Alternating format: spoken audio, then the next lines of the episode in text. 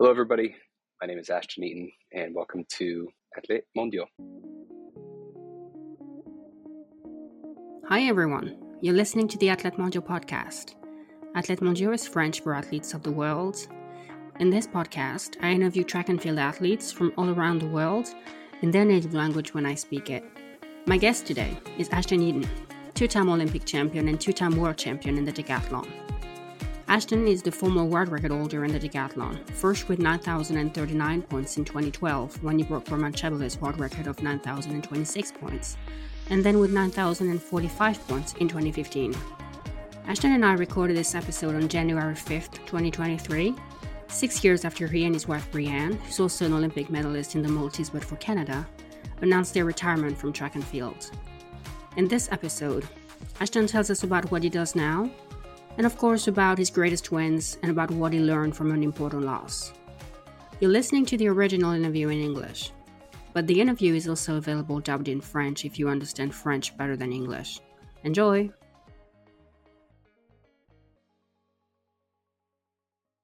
Hi, Ashton. Thanks for joining me.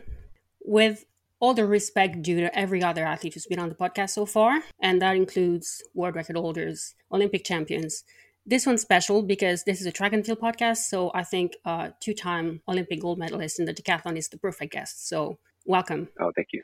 Yeah, it's my pleasure to be here. Is it true you never identified as an athlete? I wouldn't say that I never identified as an athlete. Um, I think what I meant to say, uh, or what I mean by that is, I don't identify as just an athlete. Okay. And I think that's fair because, um, well, I think I, I say that because I believe some people might think that, hey, this guy is, you know, spent basically his whole life doing this sport thing. Um, he was really good at it, so that must be what he's all about. Um, and so I say that to just kind of say, you know, that's not totally true. Mm-hmm. Let's go back in time. When was the first time you did something you thought you couldn't do?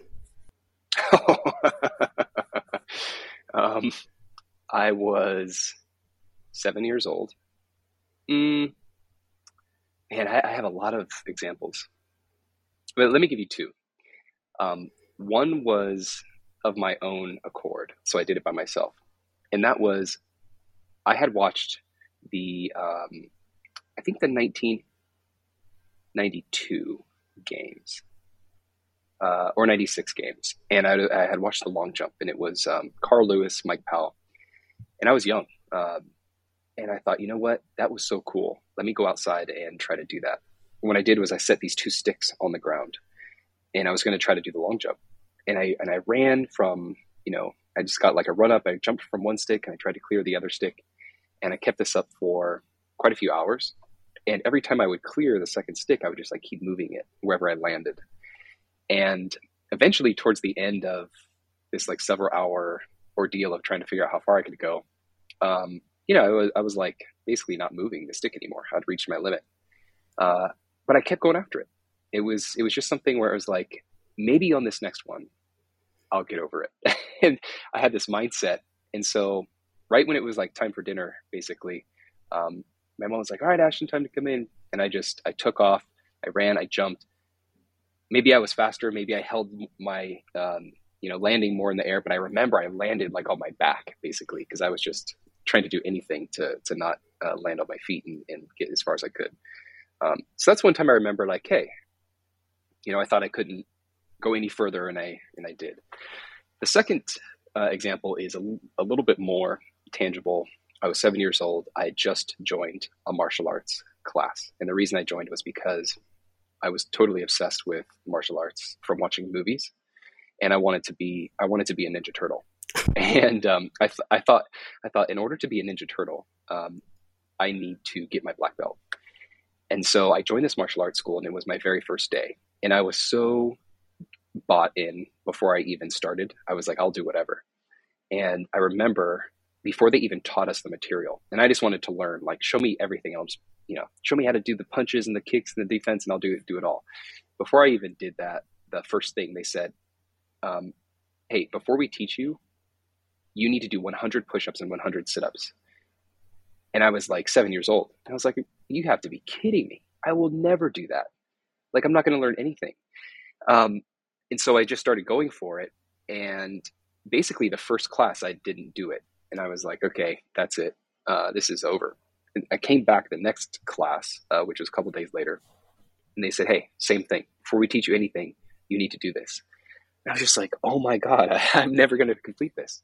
Um, but sure enough, you know, I actually did. I mean, it took by the it took like the whole hour of the class for me to do it, but I actually did it, and that was the first time. And actually, martial arts was the thing uh, that taught me to, to try to do things that I think I might not be able to do. That was in Oregon. That was in Oregon. Yeah, a very small town called La Pine, Oregon. Okay, a lot of decathletes come from Oregon. Why is that? Is it just a coincidence, or is there is there something about Oregon? My hypothesis is that Oregon generally has small towns mm-hmm. um, where kids grow up. I mean, the largest kind of area would be Portland, Oregon, and that's maybe like a million uh, or 1.5 million people in the whole like metro in the whole area. But outside of that, you start getting into towns that are like 100,000, and then they start going to like 20,000 and getting even smaller.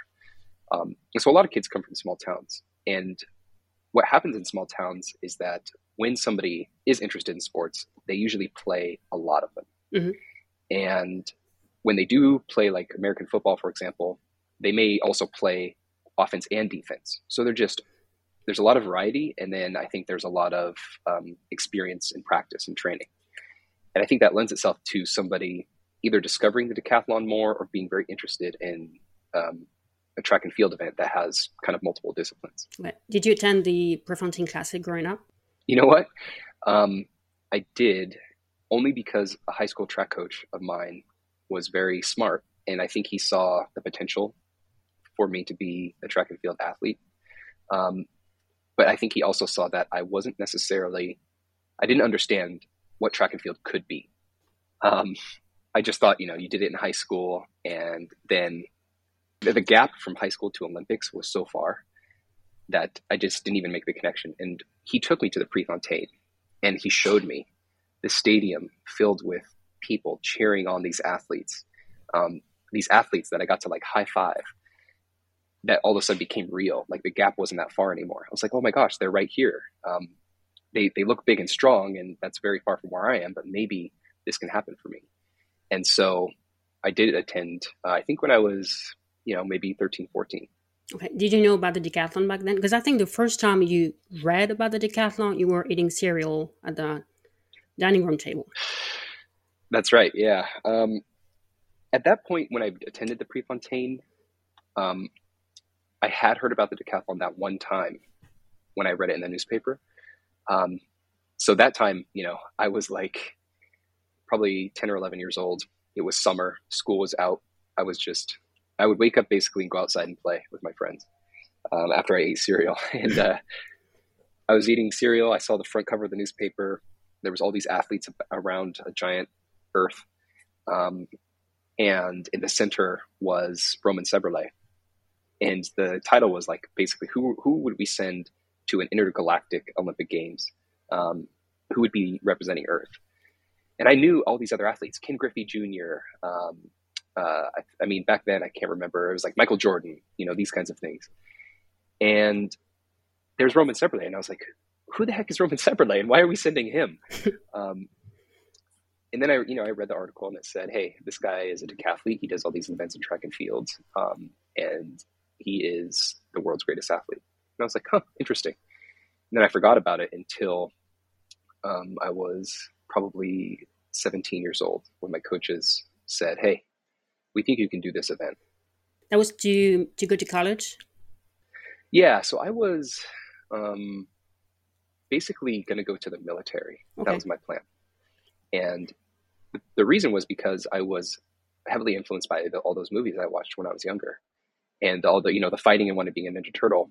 And I think for an American, for an American growing up in the '90s, you know, we had um, the Gulf War, we had the uh, kind of like patriotic, you know, watching Top Gun and just all this stuff. And it, it's the message was like, hey, a really good thing to do, a, a really good way to like serve um, your country or your or or your people is to go into the military. And I was like, okay, that sounds cool. Like I want to, I want to fight for the forces of good or, or what I thought was that thing. Um, but I was also good at sport. And my mother, my mother was like very adamant about trying to go to college. Uh, my grandparents, and basically, it's you know we didn't have any money, so how to go was another question.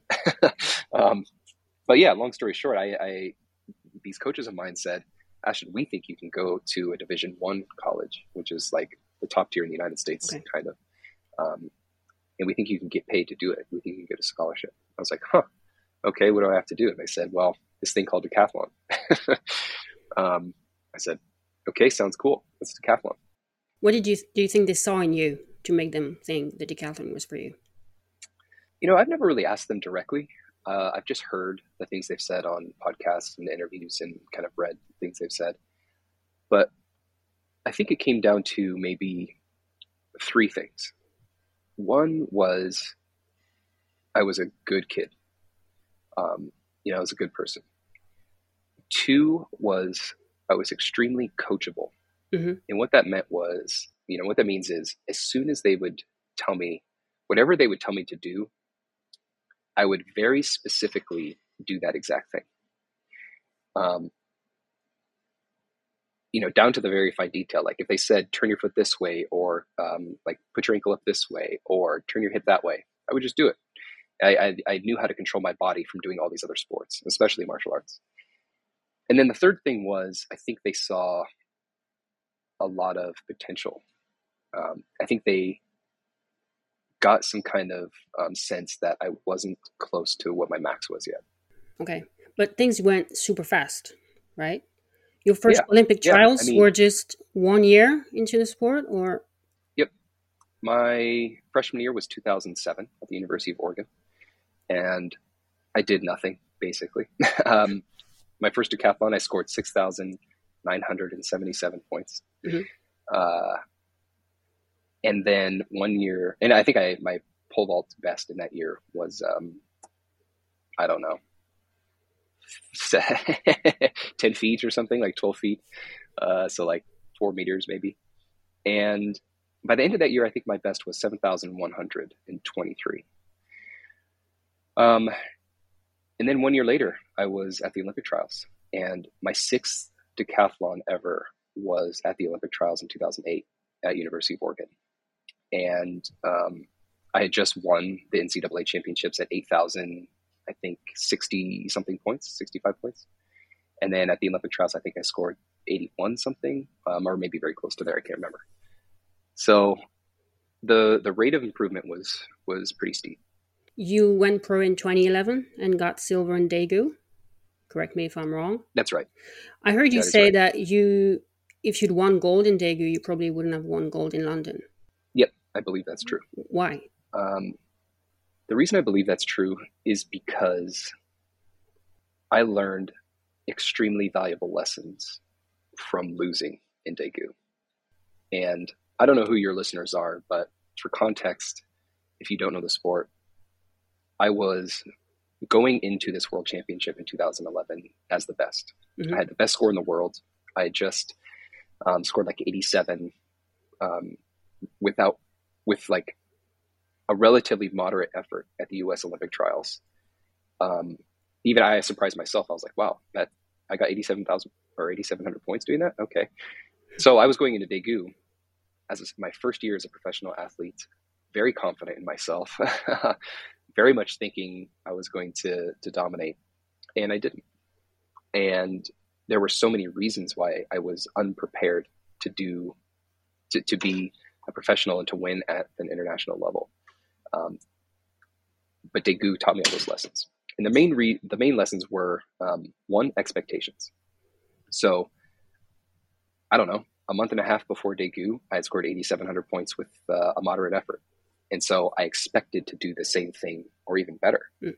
So as soon as the gun went off for the 100 meter dash, and I ran slower than I expected, I was like, "Oh crap, I'm not winning anymore."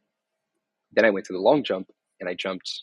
I mean, I think I jumped like seven meters 20, which was really bad. and I thought I was going to jump eight meters. And I was like, oh, you know, that's my expectation. Like, I feel so good. I'm so young. I'm ready. Let's go to eight meters. And I jump 720. My expectation. And then I just mentally went totally downhill. Um, so Daegu taught me to um, manage those or, or really hope for the best, plan for the worst mentally. So obviously, I'm going to try to do my best, but what I'm going to prepare for is everything to go to hell. um, so from that point on, that's what I did. The second thing Daegu taught me was you're always in the fight. You can still be in the fight because all of this bad crap happened. Like even in the pole vault, I think I jumped 460 only, but somehow I still got silver. Mm-hmm. And and I thought I was like after pole vault, I was ready to go home. I was like, I'm going to get 10th. Like, what's the point of this? Um, I just had a bad attitude. And so the second thing it taught me is you can still be in the fight because everybody else has their own crap going on. Yeah. Um, and I think the third thing it taught me is a little bit similar to the first, like hope for the best, plan for the worst. It taught me how to train mentally and physically to win. Um, leading up to Daegu, I put myself at practice into the best case scenario. Hey, it's a beautiful day outside. Let's go pole vault. We got a tailwind. Hey, um, it's raining. You know, let's not do discus today. Let's uh, go do something else as soon as I got home and we started training for 2012, every time it was an adverse condition, uh, I would just do the my events in those conditions. Hey, we have a crosswind uh, and uh, in in the pole vault. You know, let's go do it. Yeah. Uh, the the ring is wet for the discus and the shot put. Let's go throw. Because I was like, this is part of that thing where, what if I get into a situation that I can't that I've never practiced, like a ring being wet or um, headwinds and crosswinds in the pole vault. And basically, from that day forward, that's what I did. Mm-hmm. And um, those three kind of mental things, how to approach uh, what is necessary in order to improve and win. Um, I, you know, I never lost after that. Wow, 2012 was an incredible year. We, yep. Let's start with the the Olympic trials. So that was at Hayward Field. That's right. And so you won. You broke the world record, and I have a feeling like you, first that was not a goal of yours to, to break the world record, and you almost did it without wanting to do it. Yeah.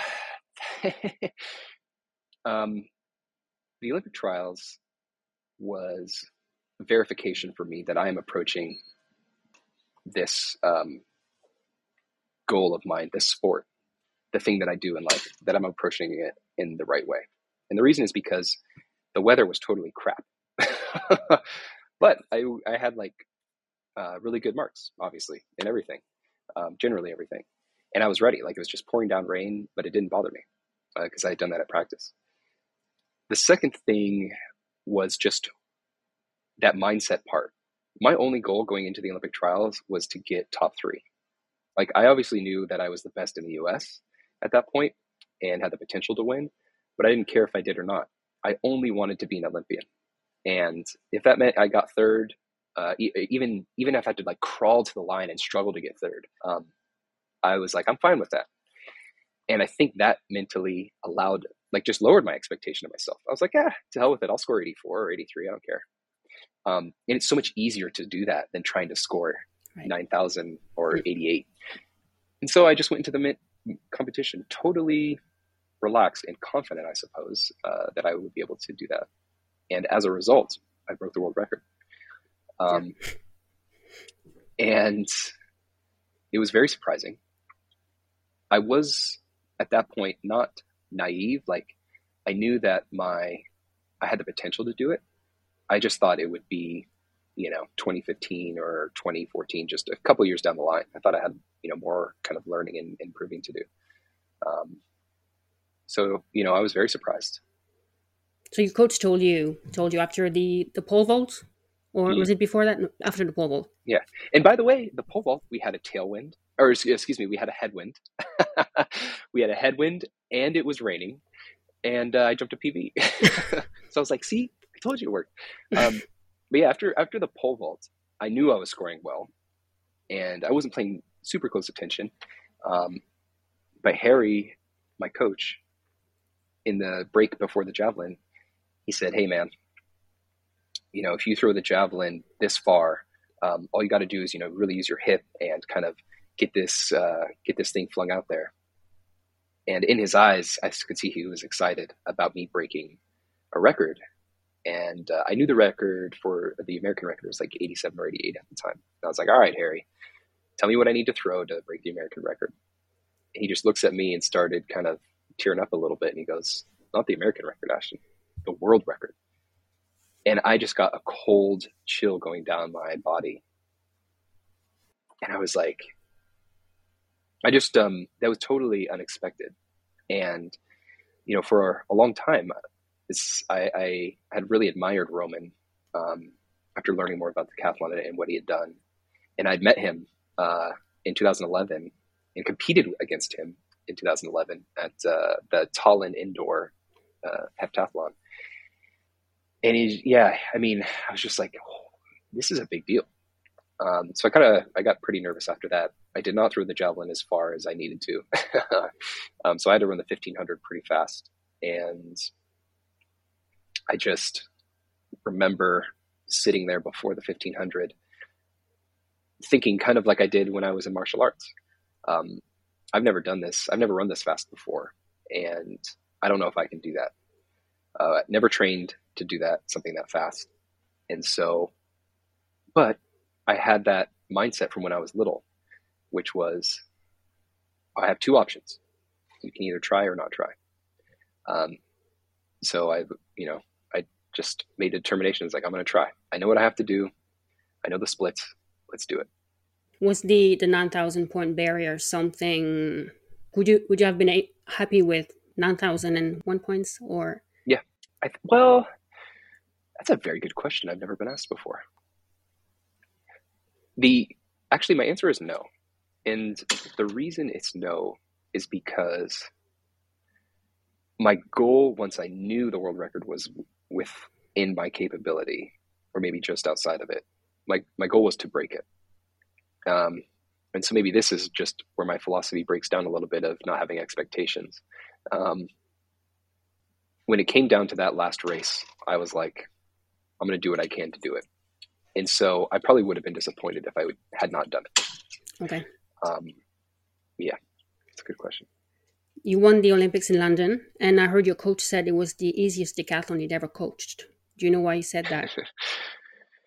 yeah, he said that because um, I was mentally, I mean, we were mentally and physically ready. And as far as I was concerned, looking back, um, in decathlon circumstances, we made no mistakes. Everything was just everything was just good. and I think it was after you know, ever since the hundred, I don't, I had never lost the lead. Um, the closest anybody got was, you know, Trey Hardee around the discus. And I think he was like 99 points behind. Um, and so I think for him, he had this expectation of it's going to be a fight, it's going to be a battle. Um, he had this goal of really wanting to coach an Olympic champion in decathlon. That was his whole life for that goal. And um, I think in his mind, he thought it was going to be so much harder. Just like I thought in the uh, in the after after Daegu, um, I had this expectation, but or, or, like going to the Olympic trials, you know, thinking like all I want to do is get is get third. Um, I think he was just surprised by how easy it was to score or, or to or to do that because he thought it was going to be so much diff- more difficult.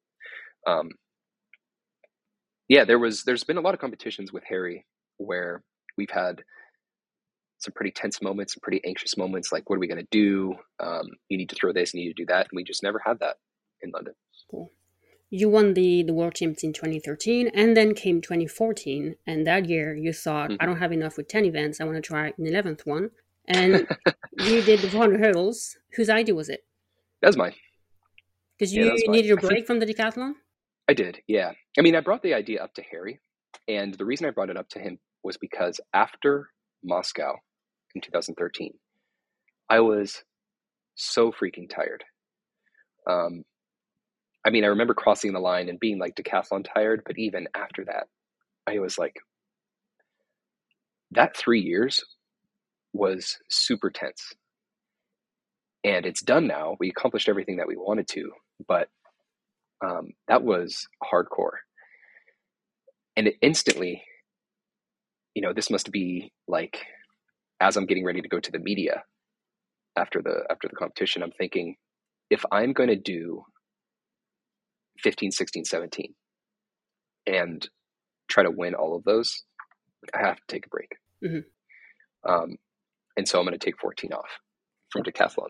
And I remember emailing the sponsors, um, you know, Nike at the time, and I said, hey, or Harry and I were like, hey, I think this is what we're going to do. And we chose the 400 t- hurdles for two reasons. One was in order to prepare for that next kind of three year chunk, um, I wanted to get, we wanted to get in really good 400 meter shape. Um, that's kind of like the basis of being a decathlete, in our opinion. And two is that's the one I thought I could be competitive in. 110 hurdles was a little bit trickier. Um, we thought about pole vault, but we thought there was more of a risk for injury. Plus, the travel with the poles was always a problem. um, so the 400 hurdles was like, hey, you get to go to a track meet. Uh, you can fly to Europe. You can bring one pair of spikes, um, and you'll be good. And so that's what we did. Mondo was on the show a few weeks ago, and he said, "Well, traveling with poles is just, yeah, yeah, yeah." It's, I mean, for somebody like him, I'm sure he has several sets, mm, you know, so he doesn't have to travel um, overseas too too much with them. But yeah, it's pain in the ass. and how was it to be on the Diamond League circuit? Because it's something you never got was, to experience before. It was one of my most memorable. Honestly, it was one of the best years of my life. Um, and the reason is because maybe there was just no stress. Um, there was I was just traveling the world I had no pressure for from a performance standpoint. Um, nobody expected anything of me really, and I didn't necessarily expect anything uh, for myself. So in a in a really weird way, it's like this creative period where I was just exploring, like what can I do? And it was like I was being a kid again, uh, kind of just starting out in the decathlon, and um, you know there was no expectation. So I just had a great time.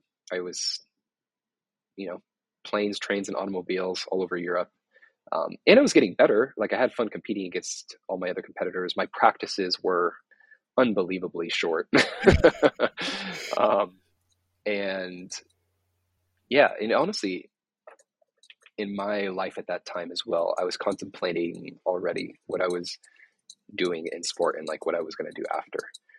And um, I looked back at, uh, I, I, I kind of try to keep like a reading list.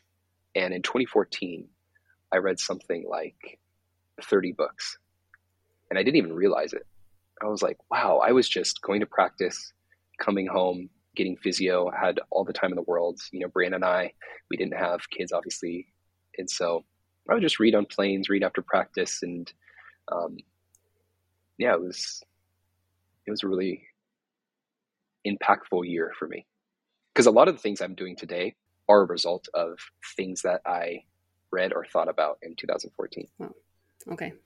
Do you think the 400 hurdles helped for the 400 later on? Because when you ran 45 even in Beijing on 400, a French journalist who was calling the race said that you'd done things to train for the 400 hurdles um, with different stride patterns that probably helped you for the 400 mm-hmm. flat. Yep. Yep. Yeah, definitely. I mean, the reason I was I got so fast was because of the 400 hurdles, and it wasn't just the training, but like your colleague said, it was um, things that the 400 hurdles taught me.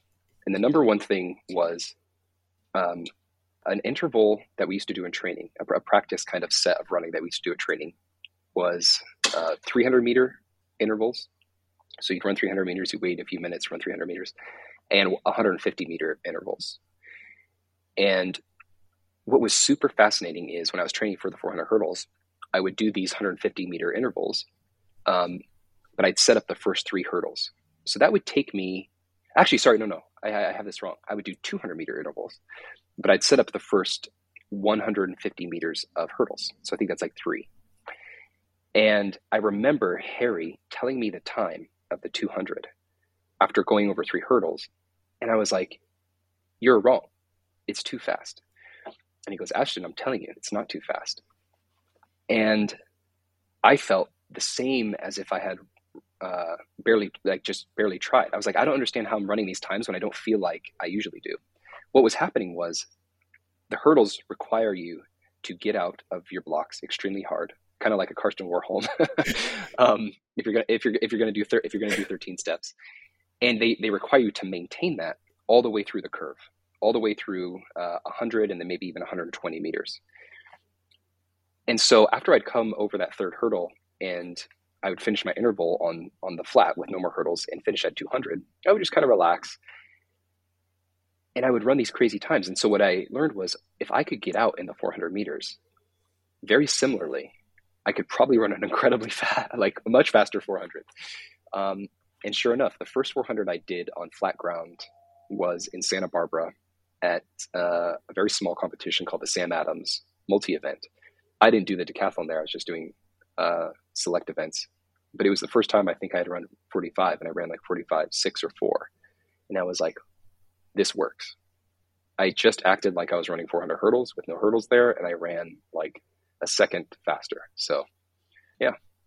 And you probably could have run uh, under 45 outside of a decathlon. I know. I know. I mean, it's definitely possible. Um, and I did run a lot of open 400s. Um, I did run a lot of open 400 meter races, but I never ran under 40, 45. And so there was something about Beijing um, where I I actually thought I was going to run 46 because I was pretty tired. But I remember watching the heats before me run like incredibly fast personal bests um, or just fast times. And I thought, man, I'm going to get after it and just see what happens. Um, so, yeah, I mean, obviously, I was insanely surprised. I yeah. was like, there's no way I ran 45 flat. Um, something's wrong here. I, I was like looking around because at that same competition, Veronica Campbell Brown was running the 200 and she ran from like lane six and she went into lane seven. Like she got confused. And I was like, maybe I went from like lane six to lane five and I'm like disqualified. Um, so anyway, I, I, I, I kind of wish it was 44 9 because that would be cool. But well, your PBs are pretty impressive anyway. So talking about Beijing, uh, I love watching the the 1500. Oh. So Larbi Bourrada of Algeria won the race. Yes. And watching the race, I was wondering if because it looked like he was helping you, but I was wondering if it was something he did on purpose or if he was just doing his own race. Honestly, I don't know either. Um, he was never super good at English, uh, as far as far as I knew. Um, after watching the video, though, I remember him kind of like looking back. Yeah. So maybe he was, maybe he was, or maybe he was like not wanting me to beat him because I think he has, I think he has a lot of pride in being, you know, very fast at that race. I mean, he would always win uh, in decathlon that race. So who knows? But all, all I know is once I got, I was separated from him for a little bit, and then I was like, I got to catch up to him. Like, I can't let him get away from me. Um, I just knew that if I could stay with him close, then I would be pretty close. Mm-hmm. and uh, you know, I was pretty, I was pretty close. I think it was like a second or half a second, and I would have uh, not broken the record. So um, I just remember looking at his feet on the ground. I didn't even look up. I was like, I don't even want to know how much further I have to go. I'm just going to watch this guy's legs. so, yeah. You won in Rio the following year, your second Olympic gold. And a few years ago, you wrote a letter to your younger self. And in the letter, you, wrote, you wrote about the London Olympics. And you wrote, mm-hmm. So you're talking to your younger self. You will compete at the London Olympics, but during your time at the Games, you will choose for the most part to stay in your room. People will ask you how life mm-hmm. was in the village, but you will have no clue. Is it something you did differently in Rio? Um, yes and no. In Rio, I spent a lot more time in the dining hall. Um, that's basically it. um, I, I, I, spent a lot more time with um, teammates uh, I spent a lot more time with my wife. Um, and we, we actually did the Canadian training camp and uh, uh, I spent time, we just played games with all the other athletes. So I knew that that was going to be my last Olympics. Um, so I spent more time just kind of being in the environment, if that made sense. Mm-hmm. Um, I didn't go out and like party or do any of that, or go out into Rio uh, and party or do anything like that. But I think for me, it was more just you're part of this thing. Um, it's a very special thing. Not everybody gets to be a part of, and this is most likely your last experience doing so as an athlete. So um, that, I would say that's the only thing I changed. I didn't like sit in my room so much, but I would kind of you know walk around the village and just look at the buildings and like try to take it in if I could. Um, yeah. I wanted to talk about training for, for the decathlon because you obviously mm-hmm. can't train as much as for each event as specialists do. Sure. How did it go? Yeah, we broke the year down into uh, four phases, and we would start the base training phase in October, November. So couple months after a big competition, um, or after like the Olympics or the Worlds, and that would last three months. And during that phase, we would do a lot of circuit weightlifting training, a lot of like longer, um, I would say harder ish running. And then the next phase was um, our like technical phase. So started getting spikes on and started doing more technique stuff like actually jumping in the pole vault, actually jumping in the high jump and so on.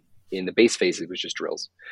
And then the next phase uh, would start in the summer would be competition phase, um, which, you know, you obviously travel, competition, practice a little bit less, uh, just more intense. And then the final phase is rest. um, which within each one of those phases, um, so every we didn't do it by months, but basically we do two weeks hard, one week rest. Okay. So the two the two hard weeks meant like basically normal. The rest week was we would come to practice for a shorter amount of time and we wouldn't do a ton of lifting. We wouldn't do super hard running. We would just kind of, um, yeah, just rest, but keep our body active. And the purpose of this was because you cannot, well, we have experienced like we cannot sustain hard training all the time. Like we need to kind of build in ups and downs. Um, within a week, Monday, we would come to practice. Every day we would practice from basically 10 to 1. And on Mondays, Wednesdays, and uh, Fridays, those would be our hard kind of running and jumping days. Tuesdays, Thursdays, Saturdays would be our throwing and lifting days. And Monday would be like shot put, uh, high jump, um, hurdles, and then we do running. Wednesday would be pole vault, um, long jump, and some running. And Friday we would kind of choose one of those events to to do, or we do both, and then we do some more running. Tuesdays, Thursdays, Fridays was kind of old, or Tuesdays, Thursdays, Saturdays was always the same: discus, javelin, lifting. Um, yeah, and I think you know we do block starts in there and uh, stuff like that. So that's how we broke it down. Are some events surprisingly similar? Yeah, I mean, the body positions that one must um, have to produce power are all generally pretty much the same. So the javelin body position, um, if you like pause it right when they're about to throw, is very similar to the discus. Uh, is very similar to like baseball. Um, you know, it's it's just where your arm is mm-hmm. basically. Um, so if we did javelin and, and high jump too is very similar, kind of like this body posture up, body back. Um, anyway, so I would say all the events have the same fundamental principles, um, the same fundamental body positions that would produce power. And it took a long time to learn that and uh, understand that. But yeah. Did you train with uh, specialists sometimes? Because I know Kevin Mayer does that. We initially just trained with Harry for several years. And then as we started getting older, our improvements started getting smaller and smaller. But we still felt as if our potential was high in those things. So we thought, um, you know, we would talk with Harry about a couple specific events. Brianne and I were different. But for me, the javelin, um, the high jump, and the discus. So in, in those three events, we did work with specialists from time to time. Okay. And was there one one particular event that you found more challenging? High jump. Always. High jump. Not always. In 2011, that was the last time I jumped good. Uh, maybe 2012, but 2011, I was consistently jumping like 209 to 211 type of thing. Um, and then 2012, I think probably that too. But something happened, I believe 2013, when I was just getting ready to go to uh, Götzis was it 2013 Götzis? There were a couple times I tried to go to Götzis and I just basically got hurt. Um, so that's super unfortunate. But um, yeah, there's there was one time I I went into the high jump. I arched over the bar, and my lower back. I don't know what happened. Still to this day, I don't know what happened to it. And I was just like, "Oh my god, I cannot even stand up." And ever since then, um, and then there was a time because of that lower back at practice. I remember the shortly after that where I hurt my knee. I was like compensating whatever. Ever since then, I was just never able to continue to jump high or just didn't couldn't get my body in the right position. High jump always hurt after that, and I always jumped like crap. I mean, I I would jump like 192 in some meets. Um, like Katarina and Nafi Thiam would jump higher than I did. Uh, so it was just high jump was always a challenge. So would you say it's the one event where you didn't fulfill your full potential, or was there another one? Yeah, yeah, probably. I think I had the potential to jump, you know, seven feet or two thirteen. Uh, I always had like a lot of good jumping capability. I always tell people I, I can jump high, I just can't high jump. so, um, yeah, I would say that's the most. That's the event where I probably left the most points on the table. Mm-hmm. Like when I look at my scores, it's like, oh wow, you broke the world record and you jumped like 196 or 201. It's like God, if I would have jumped 209, I think every bar is like seven points or something. It would have been super good, uh, or much better anyway. That's actually another question I had because some throws don't give that that many points, right? It's not really. Mm-hmm. Is it something you had in mind in, in training? Like, did you ever feel like, oh, this is more, more worth training for this particular event because it might give me more, more points?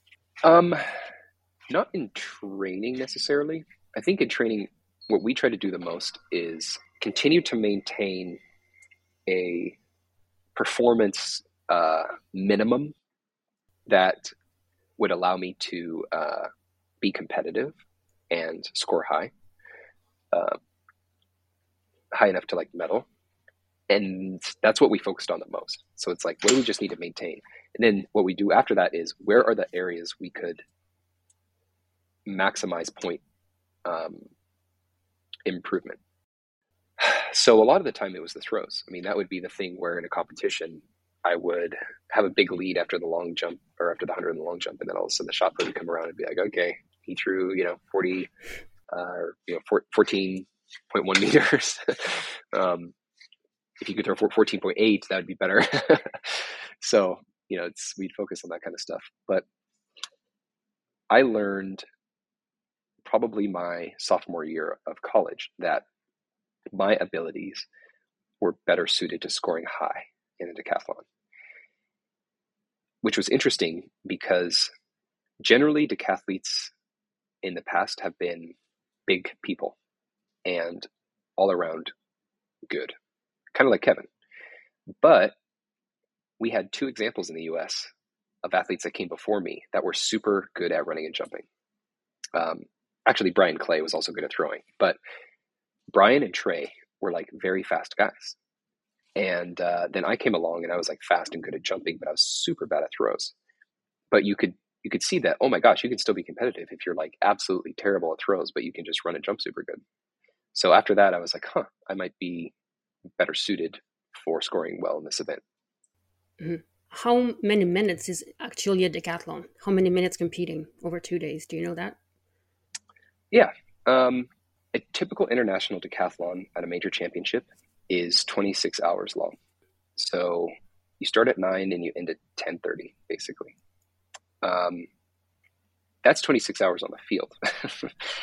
uh, if you start at 9 you wake up at 5 a.m. If you end at 10:30 you're 400 meters, uh, you get back to the village after physio and food um, and you're in bed by 12:30. Mm-hmm. So your day is like 19 hours long. Um, of those 19 hours, you spend about five minutes and I would say five and a half minutes. Well, no, maybe, sorry, sorry, six and a half minutes competing. And, and four and a half of those are the 15.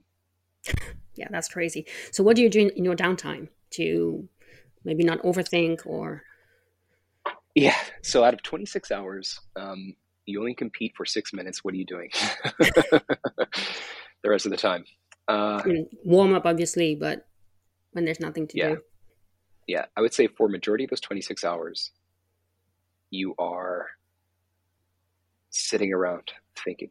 About the previous event that might might not have gone as well as planned? Honestly anything. Um, like you'll think about your events. You'll think about what you need to do next. You'll think about the points. You'll think about the other competitors. You'll chat with them. Um, you'll look up into the stands. You'll be like wow i can't believe i'm an athlete. This is so cool. Uh, or you know some competitions you're like where is everybody? Yeah. Um, but yeah honestly for a majority of that time you are like getting up sitting down getting up sitting down you know you're pacing around you're you're in a stressful environment and any biological creature in a stressful environment naturally does things to try to uh, sh- shed that stress and it usually involves you know fidgeting chatting maybe trying to fall asleep a little bit but you don't want to fall asleep too much because then you might wake up like all groggy da da da so yeah it's a very interesting mind game the decathlon um, but that, that's what I would do, you know, sit. And then after you get more comfortable, you're chatting with your, with your uh, fellow competitors uh, and you're watching, honestly, that's another mm-hmm. thing I forgot. You're, you're watching other people perform and you're cheering them on and you're, um, you know, you're saying, man, are they hurt? Are they, are they good? Uh, what could they be doing better? What can I learn from them? What is the weirdest instruction your coach ever gave you? The weirdest one? Yeah. Honestly, well, I would say it was weird at first and then it wasn't weird later. But one day, Harry said, uh, We're going to start training in the pool. We were kind of older. Um, and I think he was, you know, worried about us beating up our bodies long term. And so we started doing running workouts in the pool. And he like wrote this workout. Um, and I was like, I don't know if that's going to be hard. Uh, at, at the University of Oregon, we had underwater treadmills, so we could turn up the speed very high and turn on the water jets to make it more difficult. But uh, initially, I was like, I don't see how this is going to be helpful, but okay. um, so that that was really the only the only weird one. Uh, yeah. Okay, I want to respect your time, so I'm almost done. Can you tell us yeah. about the decision to retire and what what you've been up to since then and maybe what skills you learned as an athlete you've been able to use in your new life. Sure. How many years? Oh, what's today? January 5th. That is so funny because um, I guess six years ago on January 4th, Brianne and I announced our retirement um, in 2017.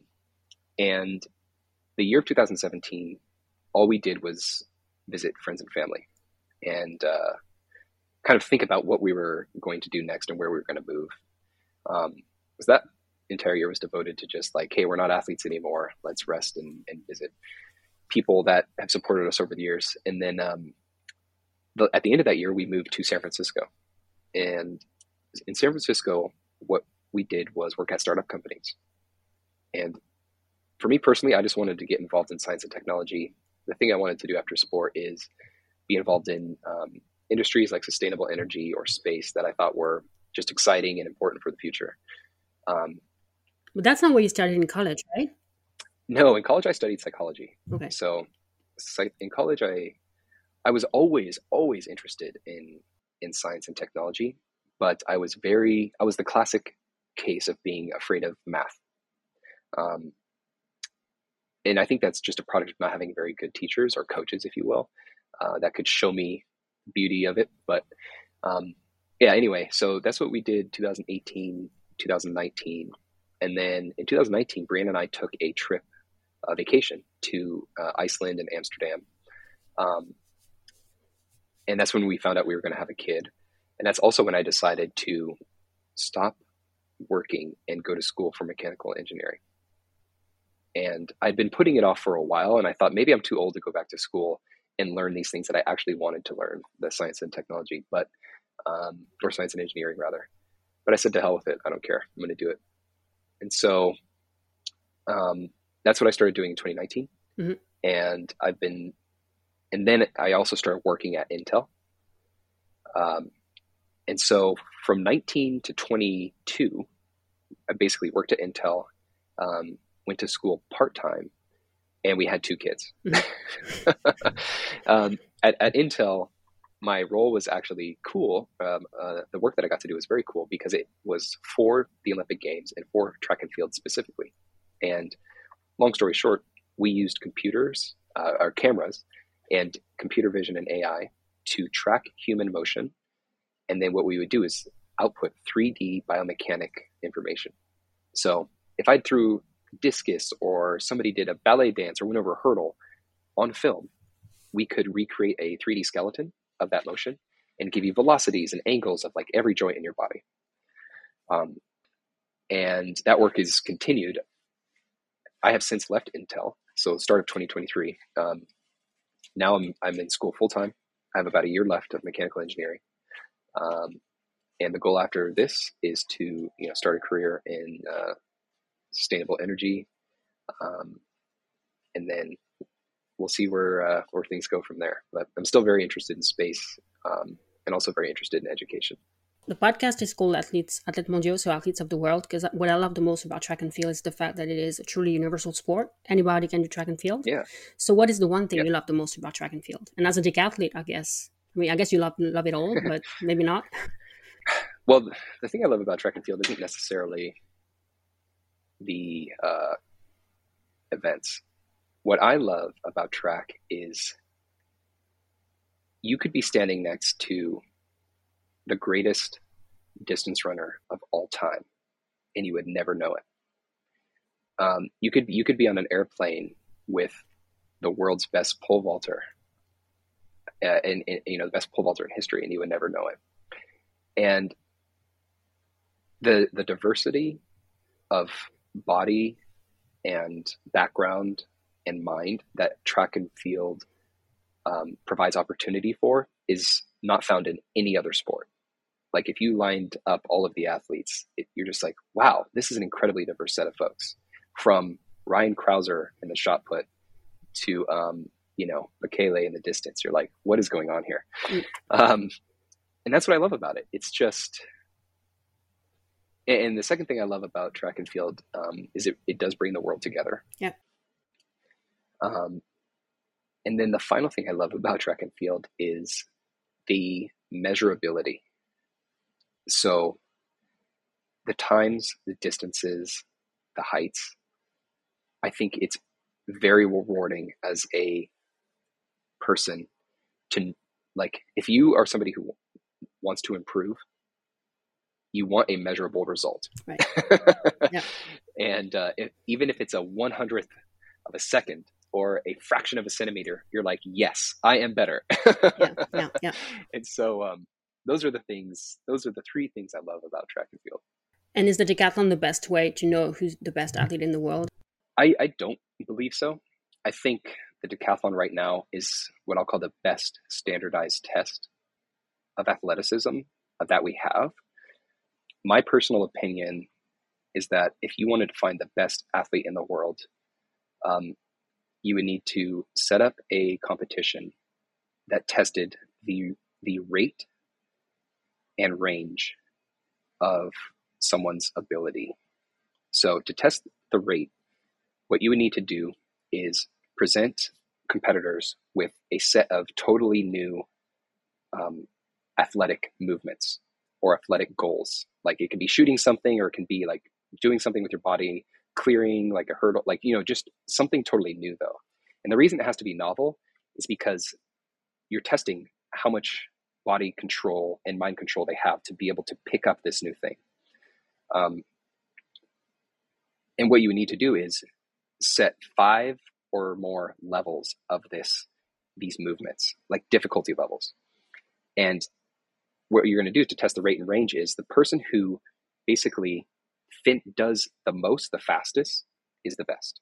Because you can have somebody who's like picks up a skill very quickly, but maybe they can't take it to level 10. They can like only take it to level two. Or you have somebody that picks it up slowly, takes it to 10. Or you have somebody in the middle that goes to like level seven, but they get there before everybody else. So to me, it's putting people into novel body movements um, with implements, maybe even, and testing the rate and range. The person who has the best rate and range in uh, novel athletic movement to me is the best athlete. Does that make sense? Perfect sense. Anything you want to leave us with? Any final words of wisdom? Wow, words of wisdom.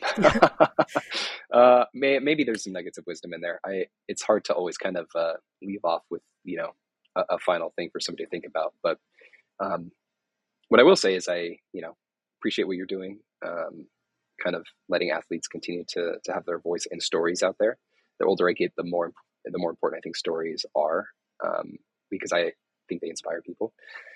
Uh, and this and the second is you know all the fans and future uh, competitors and athletes and current competitors athletes listening you know thanks for thanks for the support it was a pleasure to be and, and still in some way be part of uh, the track and field history yeah you are definitely thank you yeah thank you matilda and that's a wrap i'd like to thank ashton for his time and thank you all for listening if you like the episode, please share it on social media and make sure to subscribe to the podcast. If you'd like to support the podcast, please check the links in the description. That's it for today. I'll be back soon with another episode. Bye.